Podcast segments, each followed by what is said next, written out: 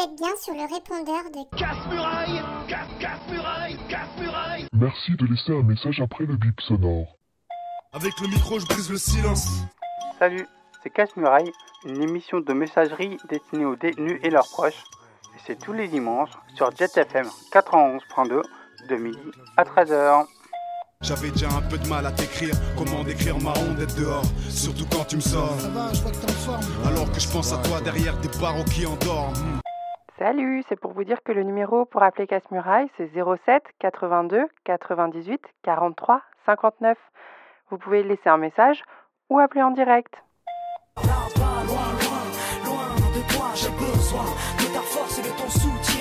Attention Avec casse-muraille Ah, les briques, faut les enlever Pousse les briques, les murs s'écroulent Casse-muraille Casse, casse-muraille Casse-muraille Vous avez eu nouveau message. Euh, et aussi, on est joignable pendant la semaine euh, par mail à casse-muraille, tout attaché avec un S à muraille, riseup.net. Et enfin, on a une adresse postale qui est euh, casse-muraille chez Jet FM, Le Grand B, 11 rue de Dijon, 44 800 Saint-Herblanc. Aujourd'hui, on a pas mal de choses à vous raconter. Et on va d'abord commencer par écouter un peu de musique.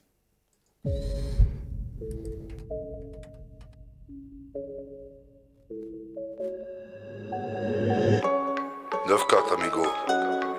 C'est la Star Academy. Direct de frais. Sur une roue en bacon. Avec l'IA en métal. Je cale, je décale. Sur une roue en bacon. Avec l'IA en métal. Le gauche le dépanne. Comme je suis barbu, je suis dans le viseur. Pour la Z, mec, pas de lisseur. Pas de micro-ondes, pas de mixeur. Sœurs, c'est la misère. Je prends des risques quand le devoir m'appelle. C'est dans le bis que je fais pleuvoir. Oh la perquise dans le noir m'interpelle. Ils me saisissent donc au revoir. Suis au car plat par le carpa, rentre la quête plat, que des darpas, que tu blabla, il est terre pas, rembourse mes lovés ou cochard clé de bras. En promenade dans l'ulcé. J'ai rentré, tu filtré. Salle d'attente galéré. Le PSG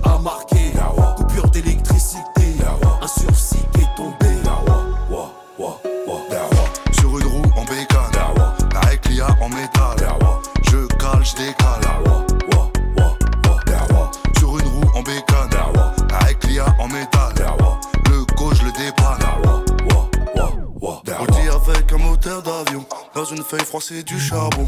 Du travail d'équipe, pas de cerveau. Toute ma vie tient dans un carton. Deux, trois yo-yo, deux, trois tractions. À Vitry, j'ai fait ma formation. Après le prétoire, allume un pétard. Retrouve le sourire après le parloir. Sur une roue en bacon. Avec l'IA en métal. Je cale, je décale. Sur une roue en bacon. Avec l'IA en métal. Le gauche le dépanne. En promenade dans l'ulcé. J'ai rentré, tu filtré. Salle d'attente galéré. Le PSG a marqué. Coupure d'électricité. Un sursis qui est tombé. Sur une roue en bacon. Avec l'IA en métal. Je cale, je décale. Sur une roue en bacon. Avec l'IA en métal. Le gauche le dépanne.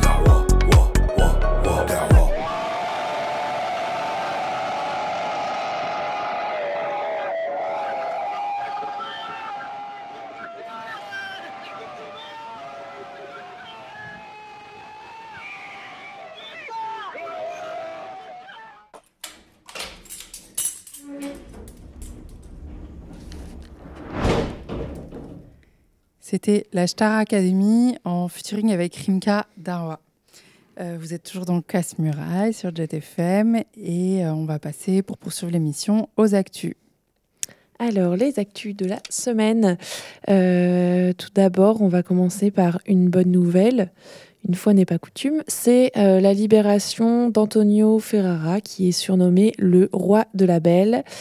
C'est quelqu'un qui a été incarcéré une première fois en 1997 pour des histoires de braquage.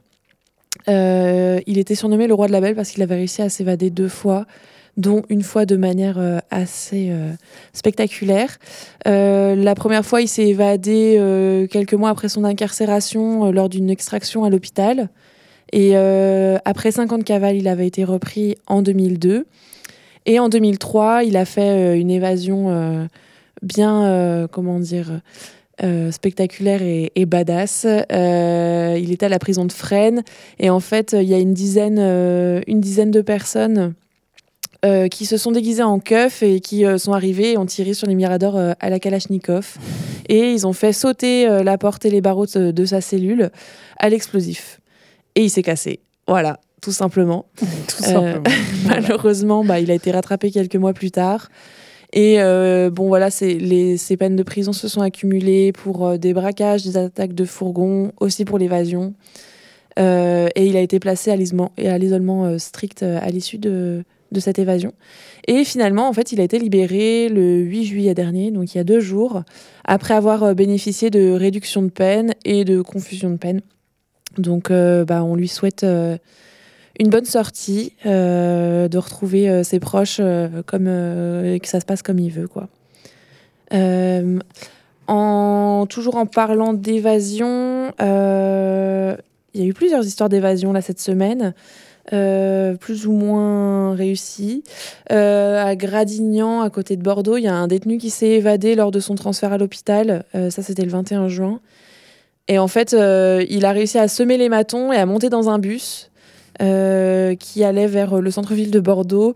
Mais en fait, euh, il a été rattrapé au niveau de la gare parce que bah, il était menotté. Du coup, euh, forcément, c'est un peu, c'est un peu visible. Enfin, c'est un peu dur de se débarrasser de menottes comme ça dans le bus. Ouais, et puis c'est facile à repérer, quoi. Exactement. qui marche menotté avec toutes les caméras qu'il y a dans les métropoles comme Bordeaux. Exactement.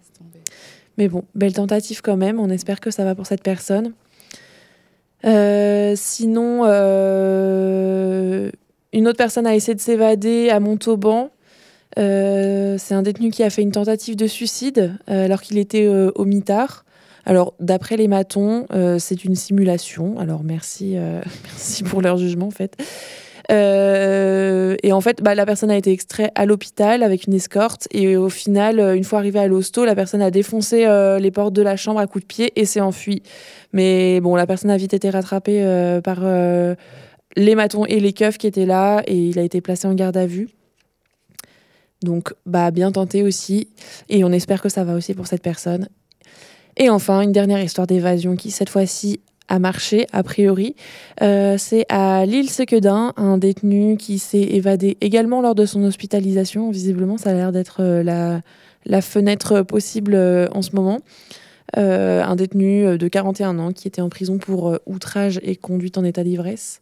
Et il a réussi à se barrer, pareil, lors de son passage à l'hôpital. Et il serait toujours en cavale, là, depuis le 1er juillet. Donc on lui souhaite de la force s'il est toujours dehors et d'esquiver d'esquiver les condés, quoi.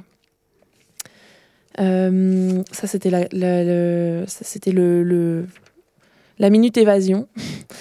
Euh, ensuite, euh, on a aussi vu passer, ça c'est quand même euh, moins cool, c'est-à-dire que en septembre 2022, il y a deux magistrates, une juge et une procureure, enfin une substitute procureur, qui seront jugées pour faux en écriture publique et atteinte arbitraire à la liberté individuelle. En fait, en 2015, à Bar-le-Duc, dans la Meuse, si je dis pas de bêtises, elles ont modifié la fiche pénale d'un détenu qui aurait dû être libéré à l'issue de son procès. Donc en fait, la proc, tout simplement, s'est permis de rajouter à la main la mention maintien en détention. L'article dit qu'elle était contrariée. Bah, en fait, la personne, elle s'est pendue dans la foulée. Donc euh, la famille a porté plainte et s'est constituée partie civile. Et euh, enfin, moi, je trouve que euh, les chefs d'accusation font en écriture publique et atteinte arbitraire à à la liberté individuelle, enfin, ça devrait être accompagné de, je sais pas moi, euh, mise en danger de la vie d'autrui ou. T'as dit quoi? Homicide involontaire. Ouais, ou homicide involontaire. Enfin voilà, moi je trouve ça soft quand même, mais bon, on suppose parce que c'est parce que c'est des magistrates. Et, euh, et en fait, voilà, euh, les magistrats et magistrates, ils jouent avec la vie des gens comme ça. euh, c'est leur humeur qui fait la pluie et le beau temps. Et ça a des conséquences hyper graves. C'est déjà le cas quand euh, ils exercent leur, euh, leur fonction euh, dans le cadre de la loi. Tu vois. Oui, c'est ça. Donc là, c'est c'est encore pire. Mm. Et hum, donc voilà, on attend, enfin, on va voir un peu ce que ça donne ce procès, mais euh, bon. Euh, Amab. pardon, vas-y. Non, non. Euh, ensuite, il y a un rapport de l'OIP qui est sorti sur l'accès aux soins spécialisés en détention. On va avoir l'occasion de revenir sur euh, l'accès aux soins en détention puisque Farid est avec nous et qu'on a prévu de lui poser des questions sur euh, ça. Mais avant, on voulait vous parler de, de ce rapport euh, de l'OIP qui explique que en fait le suivi médical spécialisé est incompatible avec la détention. Bon, ça, on s'en doutait. Ça, c'est lié aux conditions de détention qui sont mauvaises, euh, avec l'insalubrité, le manque d'activité physique, la promiscuité, la malnutrition. Tout ça, ça augmente les problèmes de santé et euh, également euh, les problèmes de maladies infectieuses comme le VIH ou l'hépatite C. Et tout ça, ça va aggraver en fait les maladies. Il y a plein de personnes qui ont des cancers qui sont pas détectés ou détectés très tardivement. Et la dégradation de l'état psychique des gens aussi, ça joue évidemment sur leur santé. Et pour, à titre d'exemple, euh, l'OIP parle de Laura, une personne de 26 ans qui a été incarcérée en 2020, qui demande un examen gynécologique à son entrée en prison. Et en fait, euh, ça lui est refusé. Elle sort au bout d'un an et demi. Et en fait, on voit qu'elle a enfin, on découvre qu'elle a un cancer du col de l'utérus. Donc ça, c'est clairement un exemple euh, du manque d'accès aux soins en détention. Et euh, les facteurs selon l'OIP, donc c'est euh, l'offre de soins qui est réduite, voire inexistante, euh, le manque de soignants et de soignantes, les locaux pas adaptés, évidemment, une prison, ça n'est pas un hôpital, la logique sécuritaire aussi, et enfin qui va avec les extractions qui sont annulées pour manque de personnel, parce qu'une extraction, ça demande pas mal de matons, matonnes pour, pour encadrer, encadrer les gens. Euh, tout ça, ça empêche, euh, ça empêche euh, l'accès aux soins.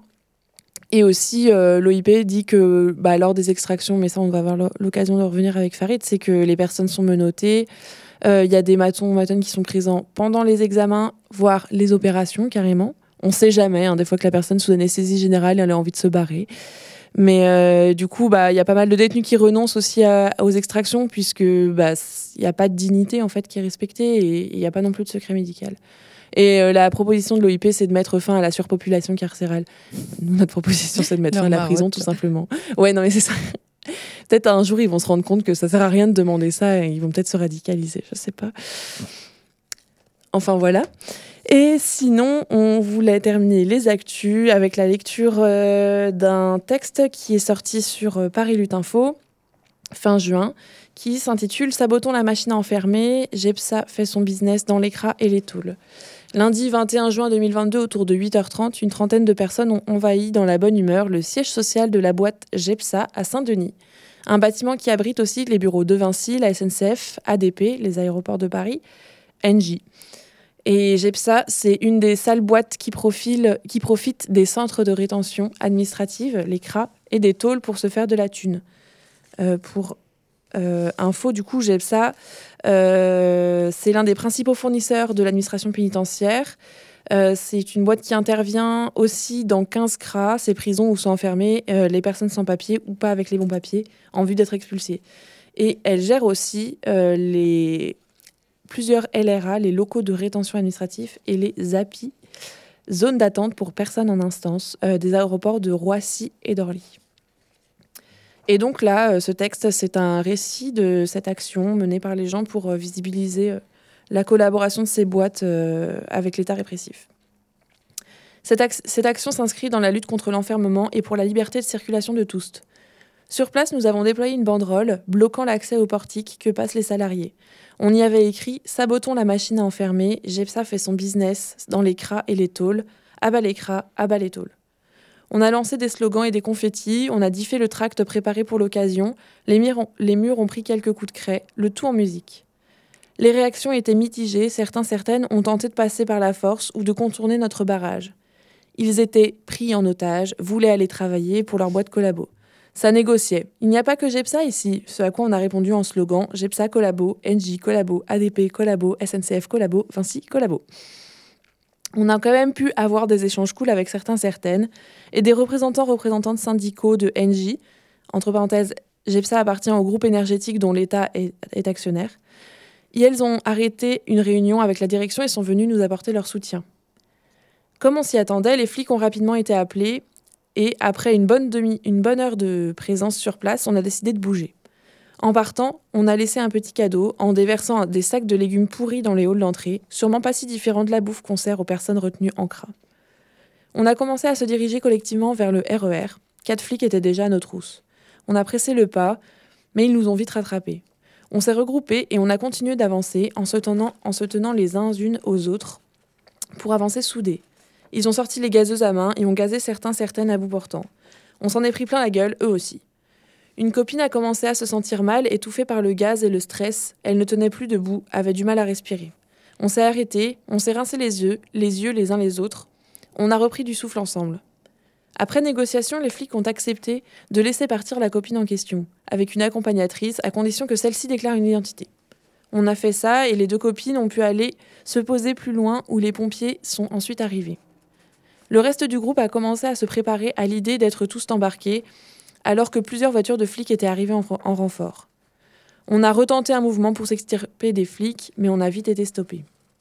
Après quelques minutes, un OPJ, officier de police judiciaire, est arrivé.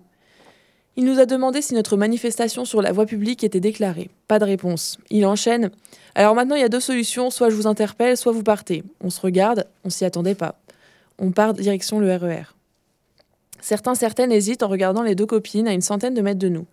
On leur fait signe qu'on y va, mais on n'ose pas retourner dans leur direction, parce que c'est aussi celle des flics, qui nous raccompagnent de loin, pour nous, puis nous suivent en voiture. Du coup, on avance, et on prévoit de les attendre plus loin. Après quelques minutes au RER, toujours personne. On s'arrange, on s'arrange pour les informer qu'on se retrouve pour un débrief au point de rendez-vous initial. Elles n'y sont pas. Alors on commence à discuter. On apprend qu'elles viennent d'être mises en gave. On est furieux, furieuse, à croire qu'on avait encore oublié qu'un flic n'a pas de parole. On se refait le scénario en boucle, on n'aurait jamais dû les laisser derrière. On s'en veut de ne pas avoir dit à l'OPJ qu'on partait, oui, mais avec les copines. On s'est bien fait avoir. Alors là, maintenant, il y a un récit du côté des deux personnes arrêtées. Du coup, on a réussi à sortir, à se poser plus loin, sans tout de suite décaler des lieux, à la fois car l'une de nous avait besoin de s'asseoir et qu'on voulait garder un œil sur les autres, convaincus qu'elles allaient se faire embarquer. Un peu plus tard, les keufs viennent nous voir en nous disant que les pompiers arrivent pour examiner celles qui se sentaient mal, en nous, en nous mettant grave la pression pour qu'on reste le temps qu'ils arrivent. Grosse erreur de notre part, clairement on aurait dû filer le plus vite possible, car après l'examen de l'une d'entre nous, les keufs nous demandent de les suivre. On râle, on dit qu'elle a besoin de rentrer chez elle, se poser et prendre son traitement, soit à quoi on nous rétorque que si elle n'est pas envoyée à l'hosto, elle est tout à fait en état de venir au commissariat. Et puis comme on râle un peu trop, on nous met les menottes. Au final, au final, on fera une gaffe de 6 heures. On nous met bien la pression pour parler, mais on n'a rien à déclarer. On a toutes les deux lâché la signalétique, empreinte, photo et ADN, ce qui fait quand même bien chier. Le tribunal de Bobigny a pour réputation de déférer systématiquement en cas de refus de signalétique et d'être assez vénère là-dessus. Pour info, l'une d'entre nous a commencé à refuser de donner la signalétique, suite à quoi on l'a informé qu'elle serait prise de force. Je cite le flic, entre parenthèses. Moi, je préférerais que ça se passe calmement, hein, mais, vous, mais donc, euh, vous êtes sûr on ramène les gros bras en cellule?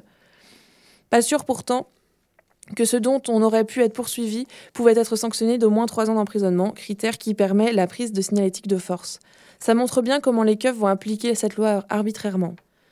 Rajoutons aussi que les keufs nous ont empêchés d'aller aux toilettes et de boire pendant environ trois heures, et ce alors même que l'une de nous se sentait mal depuis l'interpellation. On a eu beau taper sur les vitres et gueuler pendant deux heures, rien de leur côté. On rappelle en tout cas que c'est toujours possible de ne pas donner sa vraie identité tout de suite pour ne pas être retrouvé et de la rétablir plus tard en cas de prolongation ou de comparution immédiate. Bref, au final, nous sommes sortis sans rien à part la menace d'être recontactés. Youpi. Bon, au final, on est bien épuisé par cette journée et ces ascenseurs émotionnels. Malgré tout, c'est une action réussie. La répression a été là, pas où on l'attendait, mais les copines s'en tirent pas trop mal. À quelques dizaines, on, on, a pu perturber la prise de poste, crier tout ce qu'on avait à crier et laisser quelques traces de notre passage sur les sols et dans les têtes.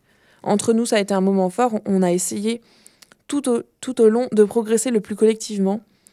Et on a su s'adapter, on a su adapter nos actions au fur et à mesure en prenant la température du groupe.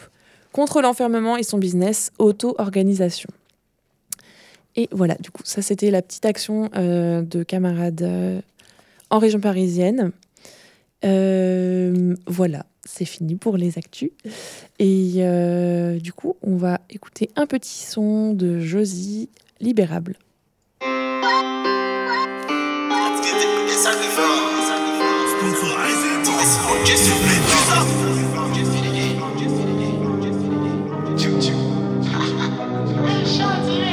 Pour ma condamné, pour ma à dépôt. M'en fin rivé où je la bats en morceau.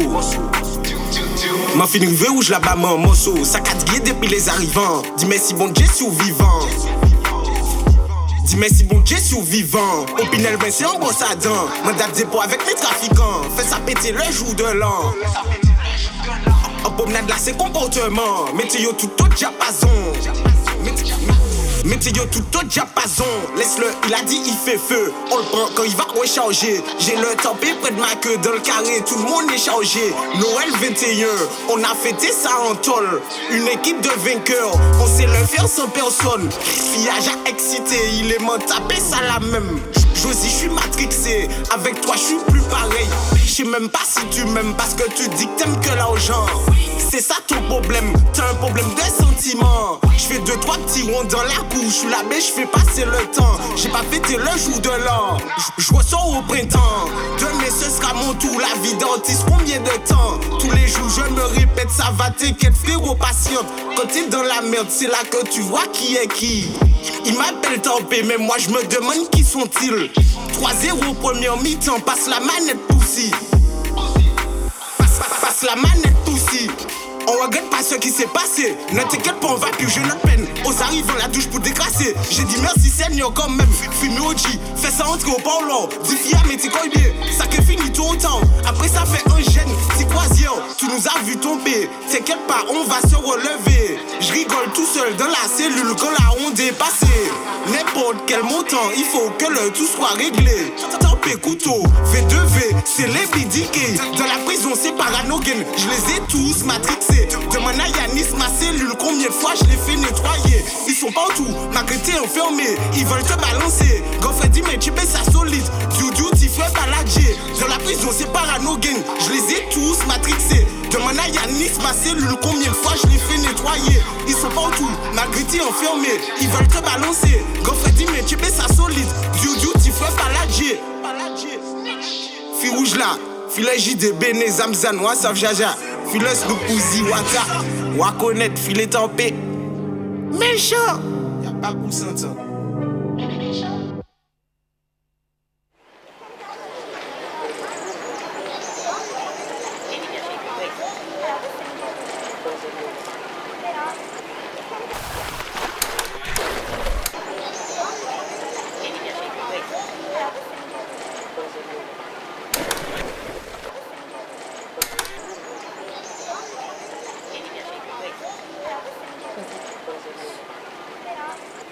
Vous êtes toujours à l'antenne de Casse-Muraille sur le 91.2 JetFM. Euh, vous pouvez nous contacter par téléphone pour nous envoyer des dédicaces au 07 82 98 43 59. Et euh, aussi euh, sur Twitter, on est connecté, je crois. Oui, oui. on me le confirme. Et euh, on a reçu donc une dédicace donc, qui dit, je vais vous la lire. Je peux vous annoncer le son déjà, c'est Rature Grâce. Une petite dédicace aussi pour toutes les personnes enfermées. Tenez bon, on pense à vous avec cette chaleur. Crève la tôle. Solidarité par-delà les murs. Je vous dédicace Grâce de Rature. Merci.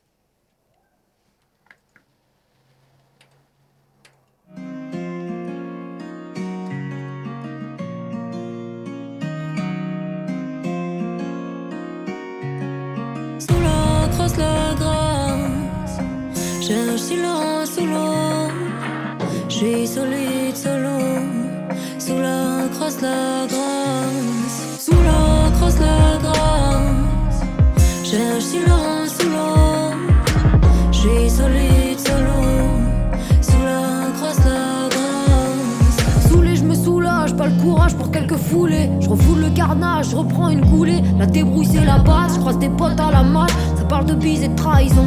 La maison d'arrêt, violence entre nous, ça s'arrête jamais. On serre dans les bras, on se fait des bisous, des bleus sous les yeux, on est désolé. La prochaine fois on fera mieux. Trouver la mort dans le sommeil, un tas de merde dans les veines. Garde les yeux grands ouverts. Sous l'eau, croise la grâce. Cherche silence sous solide solo.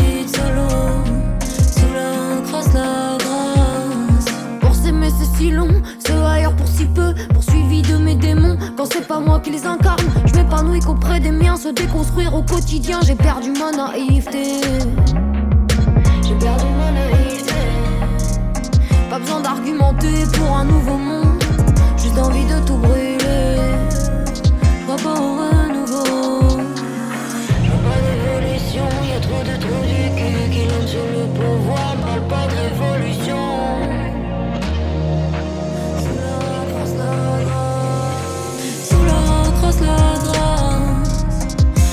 silence sous l'eau. J'suis solide solo, sous la crosse grâce. Fille à pute, fille à papa, je me raccroche à des chimères, à croire que j'aime les graviers, frustré quand demain c'est hier, accro à la nouveauté. D'accord avec moi-même, j'aime bien brûler vos bannières, la révolte coule dans mes veines, y a peu de lâcheté que j'accepte, me ramène pas ta sagesse, un ramassis de savants s'ils savaient ce qui nous occupe. On vous laisse les devants, maintenant danser dans la chute. La classe nous convient, chaîne de la casse, habitué au reste, on a fait de grandes choses avec des palettes, caractère de boulette, la tête de boulure, me cramer la tête dure. C'est pas parce que j'ai monté des marches que je crache sur ceux d'en bas. C'est pas parce que j'ai monté des marches que je crache sur ceux d'en bas.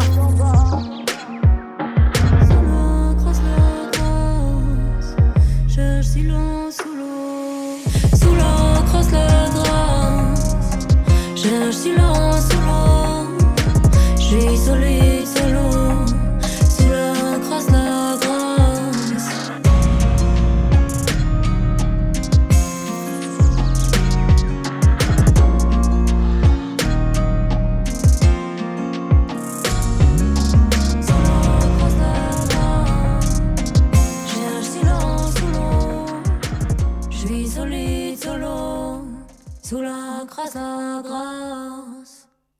C'était Rature, grâce. Euh, et en même temps que la dédicace, on nous a fait parvenir une info euh, selon laquelle euh, il y aurait donc une discussion le 14 juillet à Brest avec Jean-Marc Rouillant. Et donc là, on a le temps d'effectuer quelques recherches sur Internet, le temps de la musique. Et donc, il y a effectivement un, un événement de prévu à Brest qui s'appelle Un flashball du 14 juillet contre la répression. Et donc, euh, c'est le collectif Anti-Rep 29 qui organise une journée de solidarité contre la répression d'État et les violences policières. C'est à Brest le 14 juillet. Et en fait, je lis le tract, je crois que c'est en 2016 que j'ai trouvé. je suis sur un vieux mutu, je pense, qui marche plus trop. Bref, on va chercher les infos et on vous les redonnera. Swan, tu avais une info à partager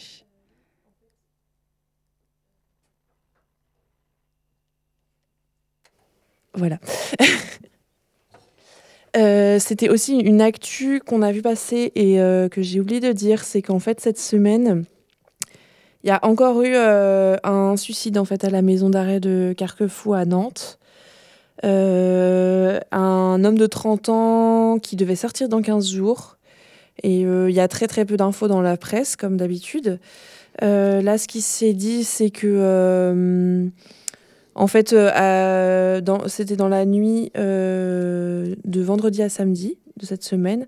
Et en fait, le samedi matin, ces codétenus ont trouvé leur, leur codétenu inanimé. Et en fait, les secours n'ont rien pu faire. Donc, du coup, il y a une enquête qui est ouverte, mais.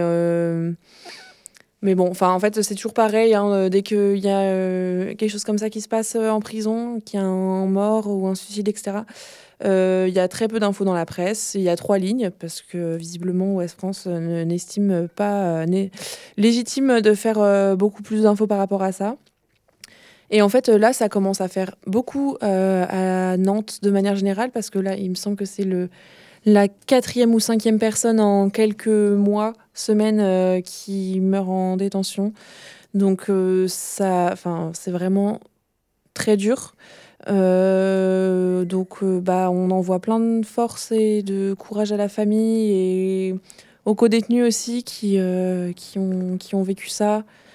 bah, c'est encore un moyen de rappeler que la prison tue euh, et, sur Twitter, le syndicat des détenus de France rappelle que c'est le 44e suicide d'un ou une détenue connu à ce jour depuis le 1er janvier. Donc en fait, euh, ça fait euh, très, très régulièrement, en fait, il y a des personnes qui meurent en prison. Voilà, on n'en sait pas plus, mais en tout cas, on envoie, on envoie plein de force et de courage aux proches de cette personne. Carrément. Et puis, bah, crève la tôle, hein. c'est aussi pour ça qu'on le dit. C'est ça, exactement. On va poursuivre l'émission avec euh, une chronique qui nous a été euh, préparée par euh, Gribouille, une chronique assez pointue qu'elle a pu réaliser à l'aide d'un dossier de l'OIP sur le feu en prison. Donc on va l'écouter, ça dure une petite vingtaine de minutes, il y a une petite lecture de texte à la fin. voilà, je vous laisse écouter. De relater, de dénoncer les violences subies par les prisonniers de la part des matons. Mais un autre danger, et non des moindres, dont on parle peut-être moins souvent, les menaces. Le feu. C'est un danger euh, permanent. La direction d'administration pénitentiaire comptabilise plus de 900 départs de feu par an. Et encore, ce chiffre doit être majoré puisqu'il ne tient compte que des incendies ayant causé des dégâts importants et ou ayant nécessité des extractions médicales. Ces départs de feu sont extrêmement dangereux. L'Observatoire international des prisons, l'OIP, a recensé ces cinq dernières années 21 décès quand même hein, causés par ces incendies. Si on se pose la question comment peut-on arriver à de tels actes extrêmes, pour moi c'est une question euh, bien saugrenue, naïve, agaçante même, tant elle traduit une méconnaissance de la vie quotidienne des personnels enfermés. La réponse est pourtant simple. Il faut se rendre compte que l'extrême dépendance des détenus vis-à-vis des matons ne peut que générer chez certains frustration, désespoir, les poussant à la violence. Violence qui peut se retourner contre les autres ou contre soi-même. Ils sont en réalité dépossédés de toute initiative, concernant les actes les plus basiques de la vie quotidienne. Se nourrir, cantiner, pouvoir se doucher, faire un appel téléphonique, avoir un rendez-vous médical, un parloir, et même pour obtenir une promenade. On ne peut s'étonner que de n'avoir aucune maîtrise sur sa vie quotidienne engendre de grandes tensions qui expliquent que l'on peut arriver à cet acte extrême. Acte de protestation, de colère, bien sûr, mais toujours de désespoir face à l'inutilité de ces réclamations et contestations. Il peut alors sembler que mettre le feu soit le seul acte possible qui reste pour reprendre en main sa destinée, sa vie, sa mort. Il faut savoir quand même que 70% des incendies volontaires ont lieu dans les quartiers disciplinaires. Ceci, c'est d'après une note de la paix datant de 2007. Note qui euh, nécessiterait une réévaluation globale, concède la DAP, mais impossible, avoue-t-elle, à réaliser, par manque de remontée d'informations on croit rêver. La paix recommande pourtant une vigilance accrue en cas de conflit avec elle ou avec d'autres détenus, de deuil, de refus, de sortie, etc. Mais en réalité, c'est bien la prison, l'institution carcérale, qui génère ces actes. Les prisons, comme d'ailleurs tous les établissements publics, doivent être dotés de moyens de protection contre les incendies. C'est au directeur, directrice de chaque établissement qu'incombe la charge de s'assurer que toutes les consignes de sécurité sont bien appliquées, que le matériel est en bon état de fonctionnement. Il, elle, doit aussi organiser des formations de personnel à la lutte contre les incendies et programmer des contrôles. Ces contrôles sont effectués par le SDIS, Service départemental incendie sécurité, c'est-à-dire les pompiers. Hein. Tous les deux ans, pour les prisons accueillant plus de 700 personnes, tous les cinq ans pour celles qui en accueillent moins de 100. Ça consiste à vérifier l'accessibilité des lieux, les circuits électriques, le bon état du matériel de ventilation et des alarmes. S'ensuit un rapport émettant un avis favorable ou défavorable, assorti ou non de prescriptions. Il faut savoir quand même que 35 établissements entre 2015 et 2021, d'après l'ADAP, ont reçu un avis défavorable, dont d'ailleurs le centre de détention de Nantes, ainsi que le quartier de semi-liberté de Nantes. Il y a aussi le centre de détention de femmes de Rennes, qui se trouve dans ce camp. Mais ces prescriptions ne sont pas contraignantes, bien entendu. Et aucun établissement n'a été fermé, bien sûr. La palme d'or de défaillance pourrait être décernée à la maison centrale de Poissy, qui a reçu un avis défavorable en 2014, avec, vous entendez bien, plus de 300 non-conformités relevées sur le réseau électrique.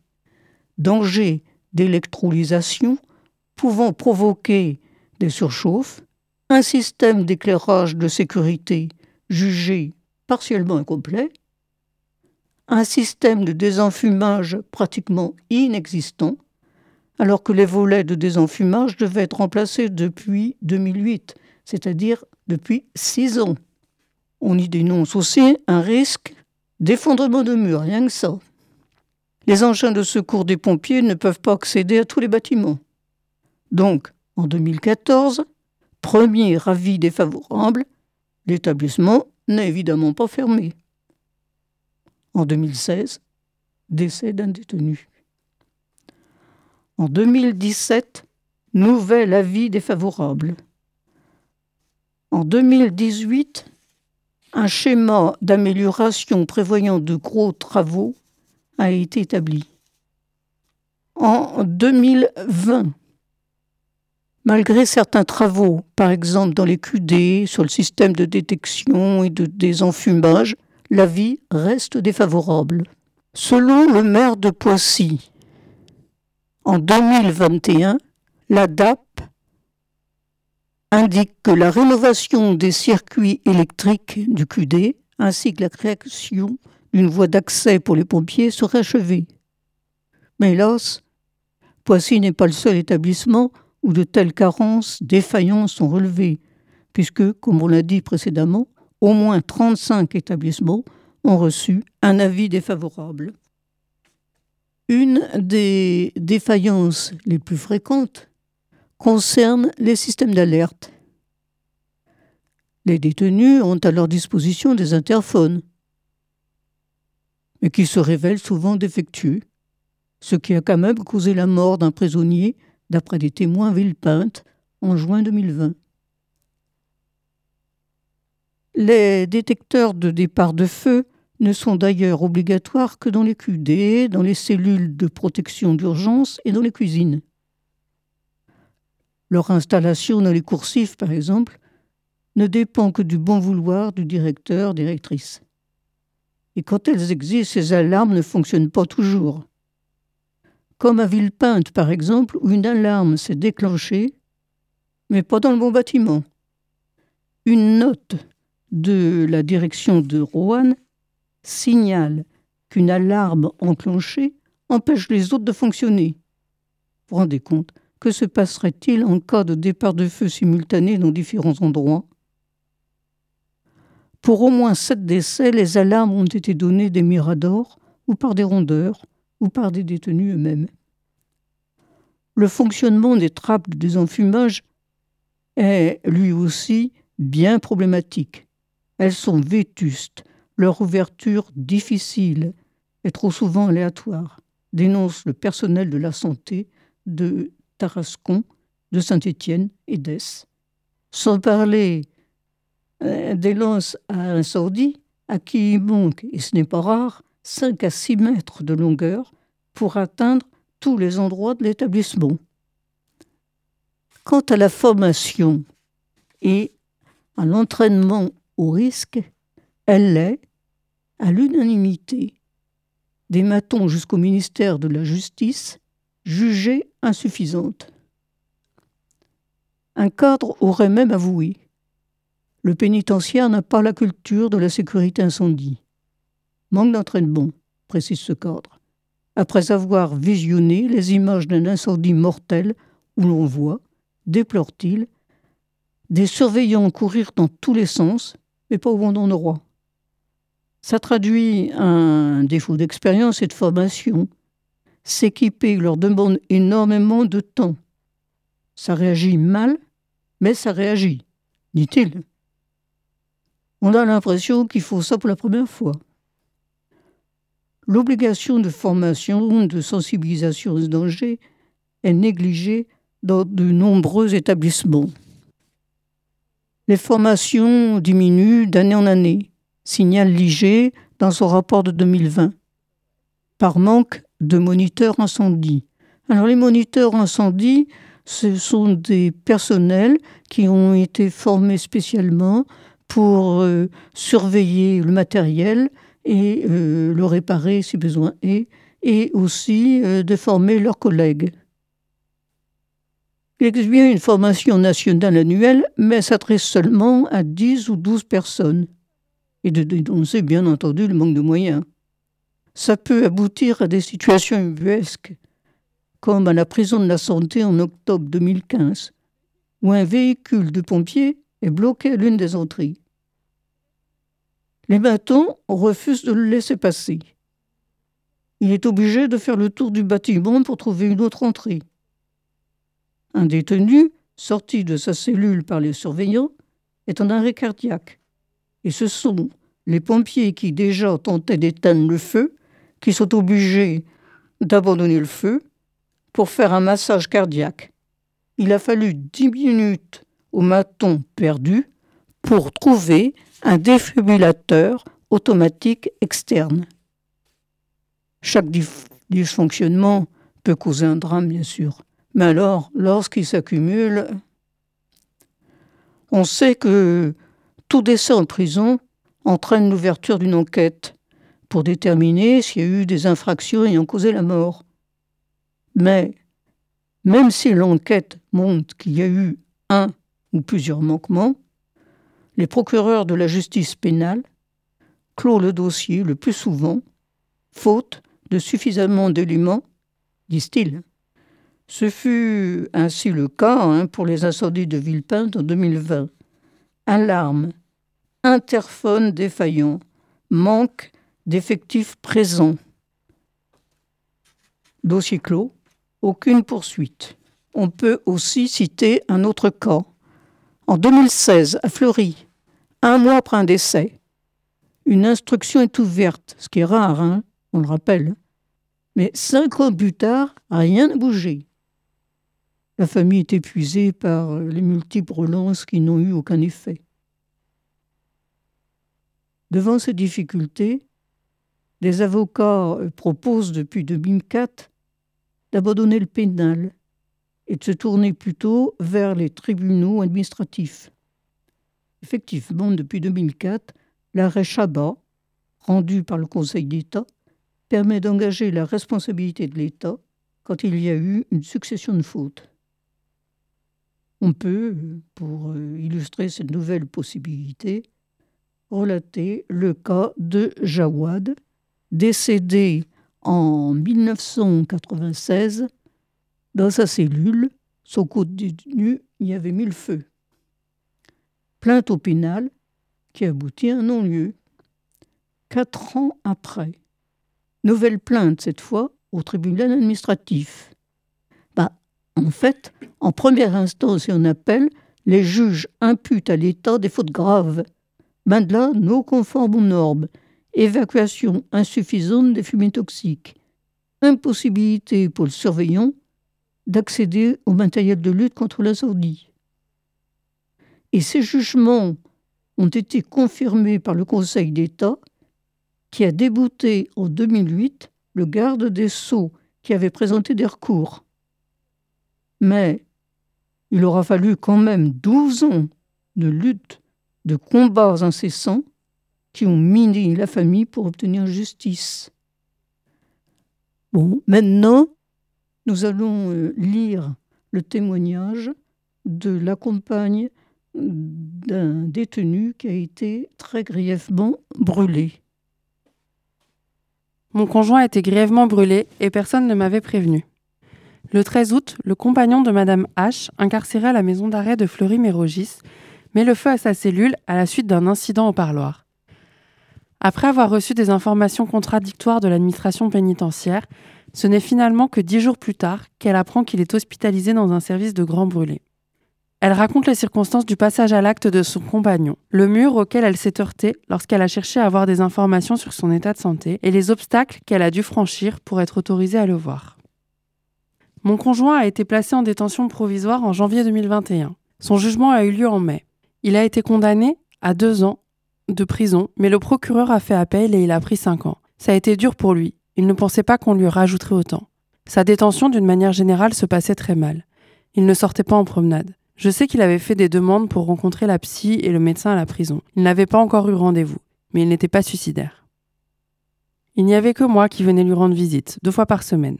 Je suis venu le voir au parloir le vendredi 13 août. Comme ses parents sont à l'étranger, il ne pouvait pas les contacter, alors je lui ai fait passer un téléphone portable. Il s'est fait fouiller à la sortie du parloir et ils ont retrouvé le téléphone. En conséquence, ils nous ont dit qu'ils allaient suspendre le permis de visite. Et vu qu'il y a eu un contact entre nous, quand je lui ai donné le téléphone, ils l'ont mis à l'isolement Covid. D'après un autre détenu avec lequel j'ai été en lien, ils auraient refusé qu'il récupère des vêtements, des objets qui étaient dans sa cellule avant de le mettre à l'isolement. Il s'était déjà fait voler des choses plusieurs fois dans sa cellule. Ça a dû le faire monter en pression et il a mis le feu. Ça arrivait peu après le parloir. Une personne détenue dans une cellule proche de la sienne m'a dit que les surveillants avaient été assez réactifs, mais c'était pendant la promenade de l'après-midi et ils n'avaient pas les clés pour ouvrir la porte. Ils ont dû aller chercher le gradé. Il a été brûlé principalement au visage et au torse. Mon conjoint avait mis le feu à sa cellule. C'était en mai ou juin. Alors qu'il était au parloir avec moi, des détenus ont volé des choses dans sa cellule. Du coup, quand il est rentré du parloir, il s'était énervé. Il voulait récupérer ses affaires. Il pensait savoir qui l'avait volé. Il l'a expliqué aux surveillants, mais ils n'ont rien voulu entendre. C'est là qu'il a incendié sa cellule. Il m'a dit qu'il avait mis un drap sur son visage pour ne pas inhaler les fumées. Il n'avait pas bloqué la porte pour que les surveillants puissent entrer, et il avait fait l'après-midi plutôt que le soir, quand il n'y a personne. Il a été brûlé au bras, et il a été mis au quartier disciplinaire, tout de suite, sans voir de médecin. Il y est resté une semaine. Le 13 août, après le parloir, je suis rentré chez moi. Il avait du crédit téléphonique. Je me suis dit qu'il allait m'appeler. Je n'ai reçu aucun appel. J'ai attendu quelques jours, je lui ai envoyé des lettres. Le mardi 17, j'ai reçu un appel du directeur du service pénitentiaire d'insertion et de probation. Il m'a dit qu'il fallait que je fasse une demande de suspension de peine, vu l'état de votre conjoint. Je lui demande ce qu'il se passe. Il me dit Vous n'êtes pas au courant? On ne vous a pas prévenu? Il est hospitalisé, c'est très grave. Il n'a rien voulu me dire de plus, m'a demandé de voir avec la maison d'arrêt. J'ai essayé de contacter la maison d'arrêt, mais je n'ai eu personne. Je suis allée directement à Fleury. Les surveillants à l'entrée m'ont signifié qu'ils ne pouvaient pas me dire ce qui lui était arrivé, ni où il était. Ils m'ont dit de rappeler le SPIP, le conseiller pénitentiaire d'insertion et probation. Je l'ai fait le soir et je suis tombée sur une SPIP qui a regardé dans un logiciel et qui m'a dit qu'il avait été hospitalisé vers 13h et qu'il était rentré dans sa cellule à 19h. J'étais rassurée, j'attendais ses appels. J'ai envoyé des lettres tous les jours. Lundi 23 août, le directeur du SPIP m'a rappelé. Il m'a dit que la CPIP que j'avais eue au téléphone avait fait une erreur. Il m'a confirmé que mon conjoint était bien hospitalisé et c'est là qu'il m'a parlé d'un feu de cellules. Il a ajouté qu'il ne pouvait pas me dire exactement où il était, que c'était à la maison d'arrêt de me donner des informations. Mais lorsque j'appelais la maison d'arrêt, je tombais sur un surveillant qui me redirigeait vers le SPIP. Il se renvoyait sans cesse la balle. Alors j'ai appelé tous les hôpitaux du département, et quand il ne répondait pas, j'y allais directement. Mais il n'était nulle part. J'ai ensuite appelé tous les hôpitaux de la région qui avaient un service des grands brûlés, mais personne ne pouvait me dire s'il était chez eux. J'ai contacté l'OIP qui a envoyé un fax à la maison d'arrêt pour demander qu'on me communique le lieu où il était hospitalisé et qu'on m'autorise à le voir. Le lendemain, j'avais à nouveau un permis de visite valide et le directeur du SPIP m'a rappelé pour m'indiquer où il était et que je pouvais y aller tout de suite avec ma carte d'identité, qu'il n'y avait pas de démarche particulière à faire. Mais lorsque je suis arrivée à l'hôpital, l'infirmière en chef m'a signifié qu'elle ne pouvait pas me donner d'informations sur son état de santé parce qu'il était sous écrou. J'ai insisté, j'ai fini par être reçue en entretien par le médecin qui m'a expliqué qu'il était maintenu dans un coma artificiel et que son pronostic vital était engagé. Ensuite, il m'a laissé le voir pour que je puisse me rendre compte de son état, en me précisant que c'était exceptionnel et qu'à l'avenir, il faudrait que j'ai tous les papiers, dont un permis de visite de la préfecture. J'ai pu rester une heure dans la chambre. À partir de là, impossible de joindre le directeur du SPIP, les CPIP filtraient. Mercredi 25 août, j'ai fini par faire moi-même la demande à la préfecture pour le permis. Cinq jours plus tard, j'ai appelé pour connaître l'avancement de ma demande. Ils m'ont répondu qu'ils ne pouvaient pas me donner de délai de traitement, qu'ils n'avaient jamais eu affaire à ce genre de situation et ne savaient pas comment la traiter. Ils ont ajouté que de toute façon, les visites ne seraient sans doute pas autorisées vu son état de santé, ce qui était faux. Après plusieurs relances de la préfecture par l'OIP, j'ai finalement reçu, le 1er septembre, un mail avec les permis de visite pour moi et pour ses parents. Dès qu'ils ont su, ils ont pris un billet d'avion pour venir en France. Quand sa mère est allée le voir, elle avait envie de regarder sous ses bandages, de voir son visage, de voir ses yeux. Elle le touchait, elle a essayé de regarder ses blessures. Pour eux, c'est compliqué, ils ont du mal à réaliser, ils ne comprennent pas ce qu'il s'est passé. Moi, depuis, je vais le voir dès que je peux. Et quand je ne peux pas me déplacer, je peux appeler l'hôpital pour avoir de ses nouvelles par téléphone. Les informations euh, qui ont été données sont sorties du bulletin de euh, l'OIP, c'est-à-dire Observatoire international des prisons, qui euh, leur bulletin, euh, c'est un dossier sur les, le feu dans les, prisons. Et c'est eux aussi qui ont fait paraître ce témoignage poignant de cette femme.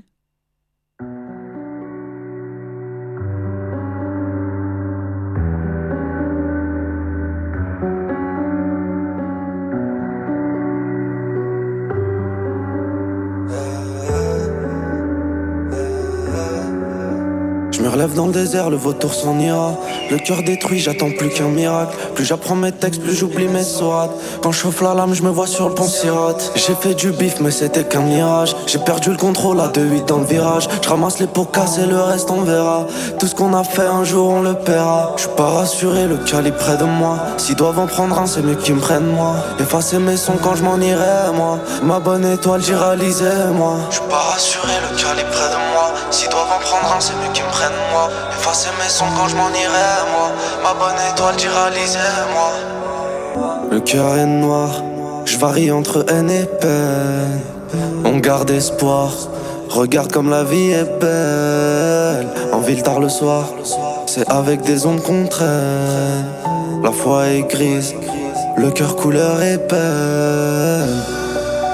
Trop peiné, y a plein de beaux moments qu'on ne vivra pas. Si on te rate, prie pour qu'on revienne pas. On a fait du mal, on a fait du sale qu'on n'oubliera pas. On vient d'en bas, non on se pliera pas. Je vais pas m'excuser, non c'est pas de ma faute s'ils me comprennent pas. Si on te rate, prie pour qu'on revienne pas. On a fait du mal, on a fait du sale qu'on n'oubliera pas. On vient d'en bas, non on se pliera pas. Faire du bif c'est la fin, on fera jusqu'à la fin. Mais c'est bientôt la fin. On est pris dans le Banks, éduqué dans le Banks. Mentalité du Banks, on en rira dedans. Faire du bif c'est la fin, on fera jusqu'à la fin.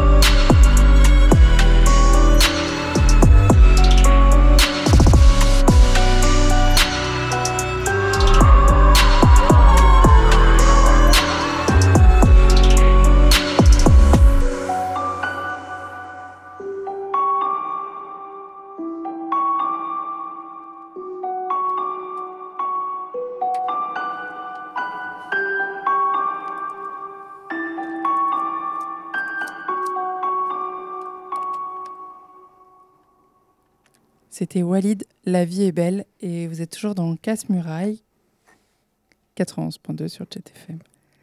Euh, on va finir euh, cette émission euh, avec euh, le retour de Farid euh, dans le studio. Euh, ça va? Ça va bien, oui. Euh, Aujourd'hui, tu voulais euh, aborder euh, la question de la santé et du soin euh, en détention. Et du coup, on avait pas mal de pas mal de questions à te poser.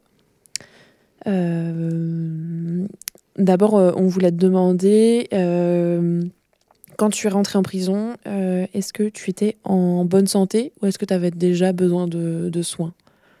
En fait, non. J'ai rentré bonne santé, oui. Ok. Tu disais, tu as passé une visite médicale quand tu arrives aux arrivants. Oui, tout à fait. Quand tu arrives aux arrivants, tu es passé le médical obligé, ça. Un tu vas voir le médecin, tu vas voir l'éphémérie, tout ça, et voilà. J'ai rien du tout. Ouais, toi, tu étais en santé. euh, Ouais. Tu étais en parfaite santé. Ouais. Et est-ce que tu as des problèmes de santé qui sont apparus pendant la détention et qui étaient liés à l'enfermement? Oui, oui. C'est le, stress, c'est le stress, c'est- c'est le. euh, euh, T'as- Tu disais, euh, quand on préparait, tu disais que oui, tu avais eu beaucoup de stress Oui, oui. qui était apparu, que tu avais perdu du poids. oui, j'ai perdu le poids, j'ai j'ai beaucoup de stress et, et j'ai peur les dents. Et voilà. Ouais, t'as eu des problèmes de dents Dents, ouais. euh, Ok. Et tu as pu recevoir des soins pour tes problèmes de dents? Comment ça? Bah, Est-ce que tu as vu un dentiste? Oui, et j'ai vu dentiste, dentiste c'est des stagiaires et c'est pas dentiste. euh, Ouais. Que- Comment ils t'ont soigné pour tes dents? Moi, c'est animal. C'est-à-dire? Et, et c'est pas travailler. Hmm. Oui, ils t'ont pas fait des soins dentaires euh, comme on peut avoir dehors. euh. Bah non, bah non, Mhm. tu n'es pas au dehors, tu pas, tu crois que c'est un hôtel, la prison, c'est un, c'est un, c'est un prison. Hmm. Tu disais aussi euh, dans les problèmes de santé qui sont apparus pendant la détention, tu disais il y a le moral aussi et la confiance en soi. Bah oui, le moral, surtout la confiance, bah oui. Oui. Tu veux raconter un peu? Oui, et t'as pas de confiance, tu rentres, tu tu rentres avec la confiance, tu es dans le présent, tu plus de confiance. Rien du tout. Est-ce que euh, du coup, dans, dans, dans ces situations-là, tu as, essayé de, de voir un psychologue? Le psychologue, j'ai essayé, je parlais avec lui, mais ça ne sert à rien du tout. Il veut comprendre quelque chose, il comprend. Il veut pas comprendre, il comprend pas. Et là, il comprenait pas? Et là, il comprend pas. Ok. Est-ce que c'était un psychologue qui travaillait euh, dans la prison ou alors euh, il venait de l'extérieur? Non, il vient de travailler dans la prison, il vient pas à l'extérieur. D'accord.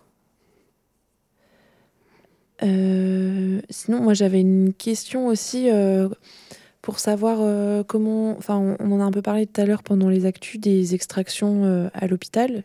Est-ce que tu nous disais que ça, ça t'était déjà arrivé d'être emmené par les matons à l'hôpital? Euh, Est-ce que tu peux raconter? Oui, quand tu vas à l'hôpital, tu vas... il y a deux, trois surveillants, c'est spécial, c'est pour le ramener à l'hôpital, tu vois. Quand tu ramènes à l'hôpital, et voilà. Et ça se passe comment du coup le, le transfert euh, dans le camion et tout? Le transfert, c'est c'est obligé, première, première chose, fouille à poil. Ouais. Après, minoter à pied jusqu'à à la main. Et voilà. Sentir sur le dos, minuter à la main, minuter pied, et voilà.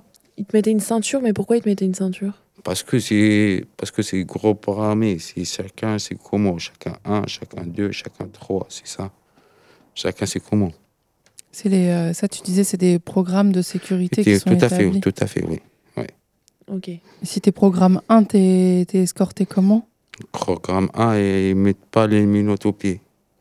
T'as juste les menottes au poignet? Voilà. Ok. Et programme 2 Le programme 2, ils mettent des menottes au pied. Ok. Et euh, programme 3, c'est les menottes euh, main, pied, ceinture. Oh, tout à fait, oui. Ok. La cein- les ceintures, c'est donc du coup, euh, on te met des menottes et les menottes, elles sont reliées à ta ceinture, c'est Tout ça à fait, oui. Pour ouais. pas que tu puisses faire de grands mouvements. euh, Oui. Ok. Ok, donc euh, ça, c'est les extractions à l'hôpital, mais est-ce que euh, dès que tu as besoin, tu es extrait à l'hôpital ou il faut négocier pour pouvoir aller à l'hôpital? Ben oui, c'est pas, c'est pas facile. Il faut attendre les surveillants, minimum deux jours, trois jours, ça dépend. Sache-le, avant de ramener à l'hôpital, minimum, t'attends quatre mois, cinq mois, comme ça, les obligé. C'est programmé, c'est rendez-vous, rendez-vous. C'est des rendez-vous. Et toi, tu le sais à l'avance ou ils te préviennent? Non, tu sais, tu sais rien du tout. Ça, c'est secret, ça. Tu sais pas. Hmm. Le surveillant, il vient, il dit, tu vas aller en bas, et voilà, Lexa, et voilà. Mais c'est ouf ça parce que euh, bah, à l'extérieur, euh, quand on a des rendez-vous médicaux, souvent on a besoin de se préparer un peu psychologiquement, de, le, de savoir à l'avance qu'on va aller à l'hôpital, qu'on va voir un médecin, de pouvoir se dire faudra que je lui parle de ça, de ça. Et toi, en fait, tu racontais les fois où tu as été à l'hôpital, c'est le surveillant et le directeur, ils rentrent à 7 h du mat dans ta cellule et ils disent que tu pars à l'hôpital, quoi, mais tu le sais pas avant. Ben oui, c'est sûr. C'est, il vient, c'est comme ça, il vient, il vient à 7 h du matin, aller à l'hôpital. Comme ça, ils disent que tu peux pas fuir si jamais, je sais pas, je sais pas. Hmm, ils ont peur que tu essayes de t'évader en allant à l'hôpital. Voilà. Mais tu as déjà euh, pensé à t'évader en allant à l'hôpital? Non. non. Ça peut être risqué, comme on a pu le voir dans les actus, ils te rattrapent quand même rapidement. Ouais, c'est ça. Et euh, après, pour les. euh, du coup, euh, dans les actus, on parlait du rapport de l'OIP euh, qui euh, venait dire que du coup, l'accès à des soins de spécialistes en détention, il était, il était nul. Toi, tu nous disais que tu avais déjà vu deux spécialistes, un dentiste et un ophtalmo. Tu te souviens comment ça s'est passé et combien de temps t'as mis à les voir? Moi, j'ai resté pour le je voir le Fontati. euh, Pour les yeux, l'ophtalmo pour l'ophtalmo, oui. J'ai vu ça pour six mois. Et voilà. attendu six mois Pour voir, oui. Hmm. Voilà, ça, c'est les gens, ils viennent dehors, et c'est tout. Oui, ils viennent de dehors et Oui, du coup. euh, ils- voilà. C'est pas. Ils travaillent avec le prison, ça n'a rien à voir. On écoute une- Et pour le dentiste, t'avais attendu combien de temps J'attendais presque cinq mois. Hmm. T'avais mal aux dents? Oui. Oui, pendant ce temps-là, tu te débrouilles avec ta douleur, quoi. Tu Ben peux oui. pas. T'as pas de hum, médicaments pour te soulager. euh, Ah non, j'ai Non, ouais. j'ai que Doliprane. Ouais, c'est ça, oui. Pas le Doliprane. Ça suffit pas pour les dents quand t'as Ah mal oui. aux dents. Bah oui. Oui. On écoute une petite musique? Oui.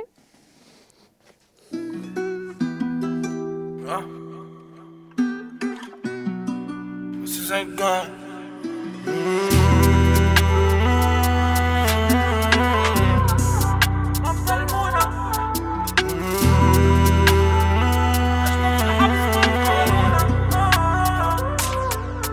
ما ظلمونا آه آه.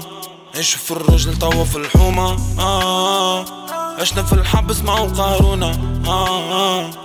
توا بيستولة كونتر الحكومة توا لحام ستيب في الدور. أنا عايش في الجنك دور في الكورة. عبد الله مولا هادي غمولة ولا تلقى تحت خمالونة تهلا في قطع الغراب سلسلونة صاحبي في الديق ما كانش صحاب غرقونا النار فاش فاش فايتنا فاش ناس بكري قالوا فينا ما يسالوا الكيب الربح ما تبذلهاش نص كنيتيما ما تغبنهاش صاحبي القلق ما تحلمهاش. ما تحلمهاش. نديرو المارة اللي ما تداواش وليد الكيا اللي ما تمراش نوجع القحط بكيكي ما جاش. صبري شوية. ما هاد ليبوك ما تكومباريناش تهاوش كي طيري نوضعوهاش صاحبي في حكايتك ما قودناش. في الضيق ما رونديناش تفحتك في البار وما تماركيناش. والله ما نسيتش هما زنيقي معايا لا فامي. فاذا ما بقيتش حرب ودولة علينا تتشامي. الخايب ما نويتش عندي يومي وربي قدامي. نعيش في حرب قلبك سوحة قرتو لنساني كلينا الضرب عشنا في حشرتكم أخطاني. معاشر في الرجال تضرب كرتوش وتفهم المعاني نعيشو الفوق مش مشكل الفلوس يشتانكم براني. وين التواجم لما عنيتش دخل في الموني؟ حشيشة للسوق سمارة للدوم نعرفوا لي الصوم وحدي ولعوب صاحبي أسبوع ما جاني نوم خمسين جرام هي في دال وأنا بالدال ريسكي لا جال لا بيضة ولا لا. ولا لا ديك ديك حالة ولا لا. ولا لا بيضة ولا لا. تريبلي بابك طلع له كيدي فالا تشريت شيخة تسطيح برشا تسطيح شرطة تصريح تفجع تسيح بجنطة وتطيح تعلم يا قبيح. نضرب في السيح البس كتشيح ندور في جوينة وحدي في الحومة البرد والريح. وا وا وا. اش تعرف من الهم اش تعرف من الفقر اش تعرف من الحوت. اش تعرف من الدم اش تعرف من الغدر. القاضي كحكم الحكم صدم باللي نعمل فيها الفلوس ما نسلم في حوم راجل مشيت. توما غدار تحبوا كحكيه آه. أمي بكيت حبسوا عديت حبسوا نرتاح. انتي ما نسيت خواتي عادي كوبا نرتاح. سكرة ودتني نرقد الصباح. شفت لي طار طيرة شفت لي طار طيرة. شفت الحر عيبة الحر عيبة اللي بعقلو مرضو اللي بعقلو مرضى. بلادكم من راجل تلبو ولا لا. بيضاء ولا لا ولا لا ولا لا ديك ديك الحالة ولا لا ولا لا بيضاء ولا لا تريبلي بابك قلالو كيدي فالا. ما ظلمونا آه آه. عيشوا في الرجل توا في الحومة آه عشنا في الحبس مع قارونا آه توا بيستولا كنت الحكومة توا لحام ستيبو في الدورة. نعيشوا في الجنك ندور في الكورة.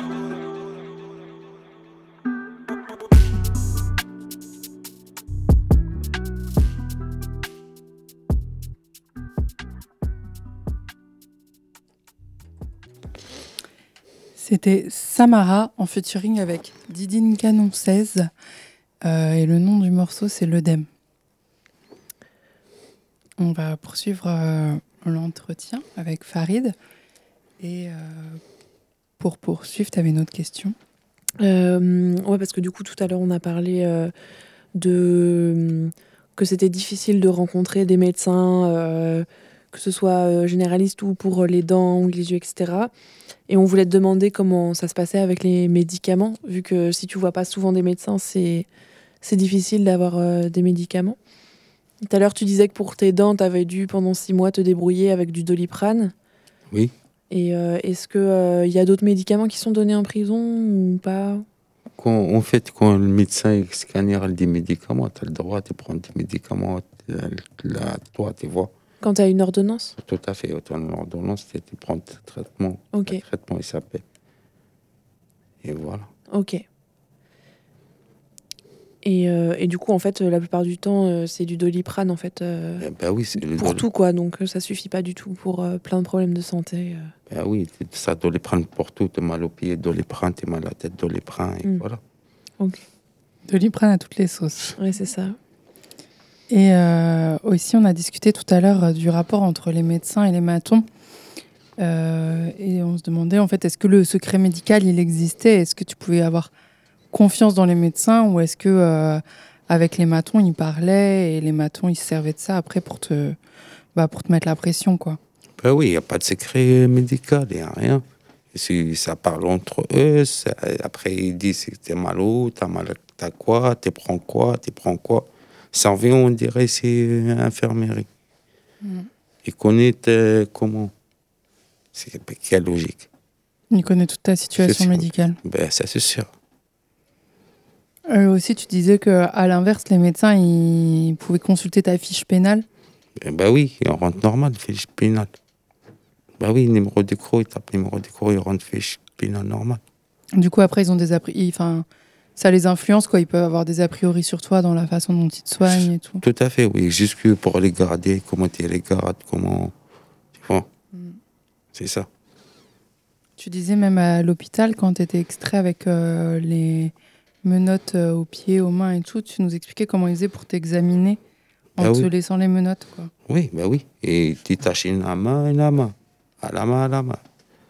Ouais, il détache d'abord la main gauche, il examine euh, ton côté gauche du coup, après il, te il échange. Tout à Donc en fait, fait, oui. ça fait que dans tu as toujours au moins une main attachée quoi. Tout à fait, ça c'est sûr. Ça se oublie pas. Hmm. Ok. Tu racontais aussi que les matons, il n'y a tellement pas de secret médical que les gens qui se faisaient euh, prescrire euh, des médicaments, après ils s'en servaient pour, euh, pour les dégrader ou leur donner des surnoms et tout. Ben oui, ça c'est sûr, oui. Oui. Oui, tout à fait, d'accord. oui. Hmm, tout se mélange quoi. Tout se mélange, tout se même parquette. Hmm. Tous dans la même barquette. Mais du coup, ça fait qu'avant de te faire soigner, j'imagine que tu réfléchis à deux fois quoi. Pas deux fois, cent fois peut-être, oui. Faut- tu disais tout à l'heure, euh, si j'ai pas mal, euh, c'est mort, je me fais pas soigner. Ben oui. J'ai peur. Euh, après, on- quand on préparait l'interview, on s'est rendu compte que on voulait aussi te. Enfin, c'est toi qui as amené le sujet.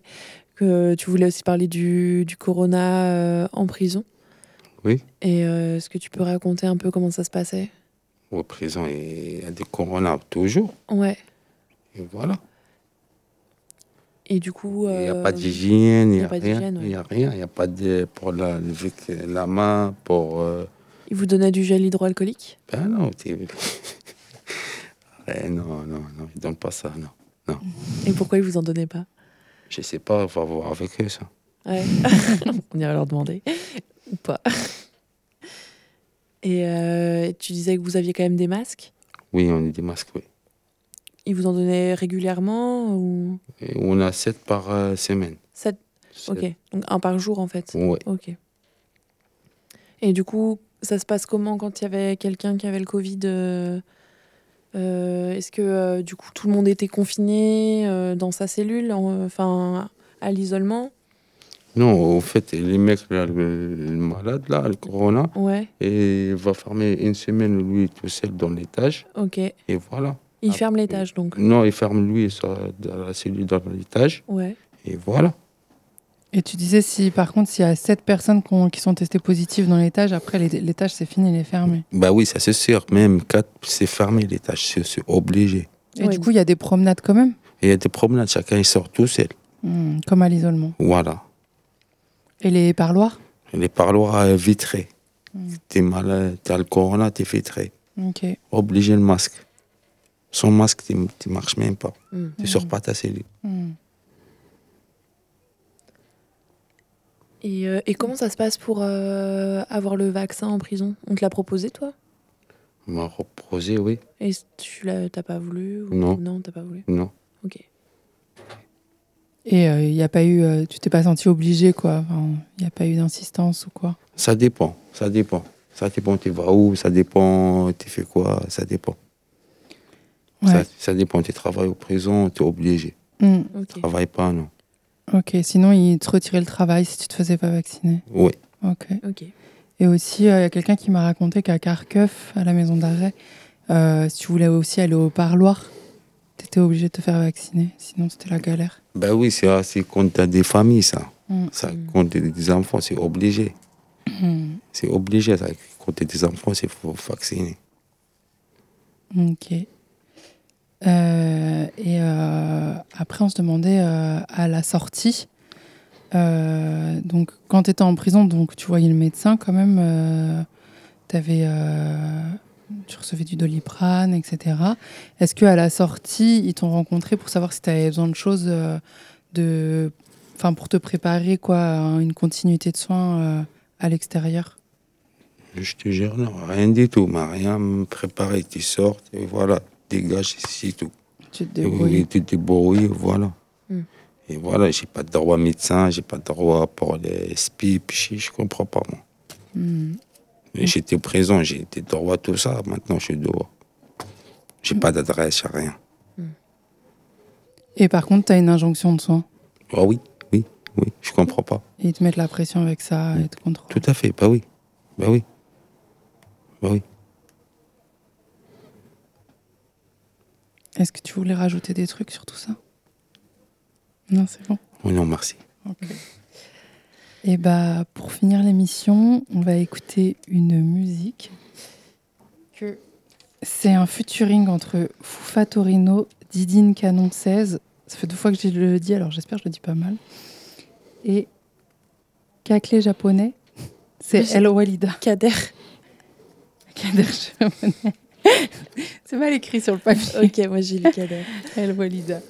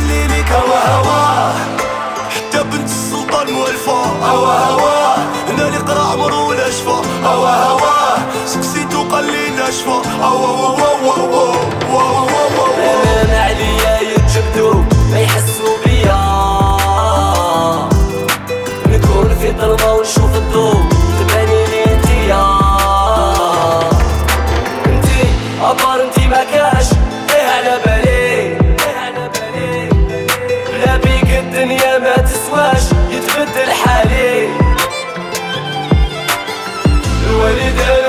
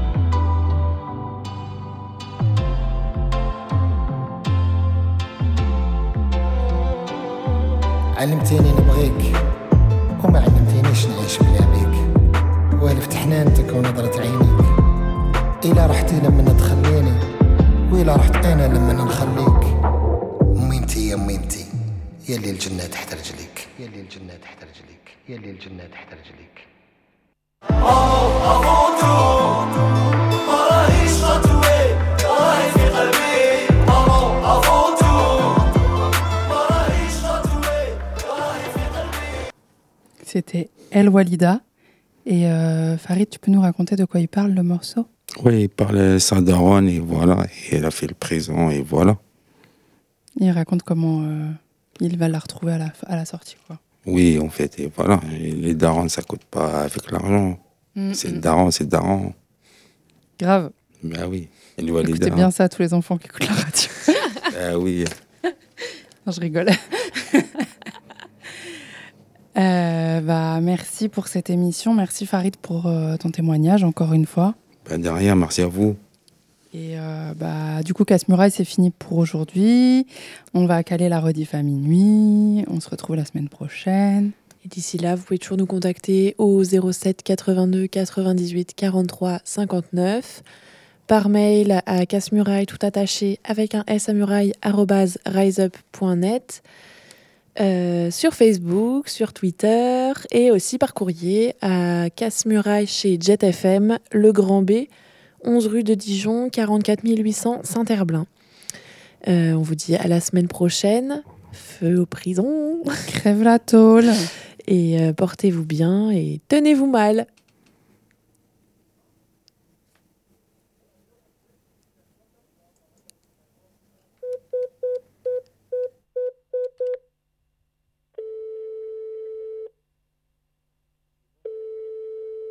Vous êtes bien sur le répondeur de Casse-muraille Casse, casse-muraille Casse-muraille Merci de laisser un message après le bip sonore. Avec le micro, je brise le silence. Salut, c'est Casse-Muraille, une émission de messagerie destinée aux détenus et leurs proches. Et c'est tous les dimanches sur Jet FM 91.2 de midi à 13h. J'avais déjà un peu de mal à t'écrire. Comment décrire ma honte d'être dehors Surtout quand tu me sors. Ça va, je vois que t'es en forme. Alors que je pense à toi derrière des barreaux qui endorment. Salut, c'est pour vous dire que le numéro pour appeler Casse-Muraille, c'est 07 82 98 43 59. Vous pouvez laisser un message ou appeler en direct. Loin de toi, j'ai besoin de ta force et de ton soutien. Attention avec casse-muraille Ah, les briques, faut les enlever Pousse les briques, les murs s'écroulent Casse-muraille Casse, casse-muraille Casse-muraille Vous avez eu nouveau message.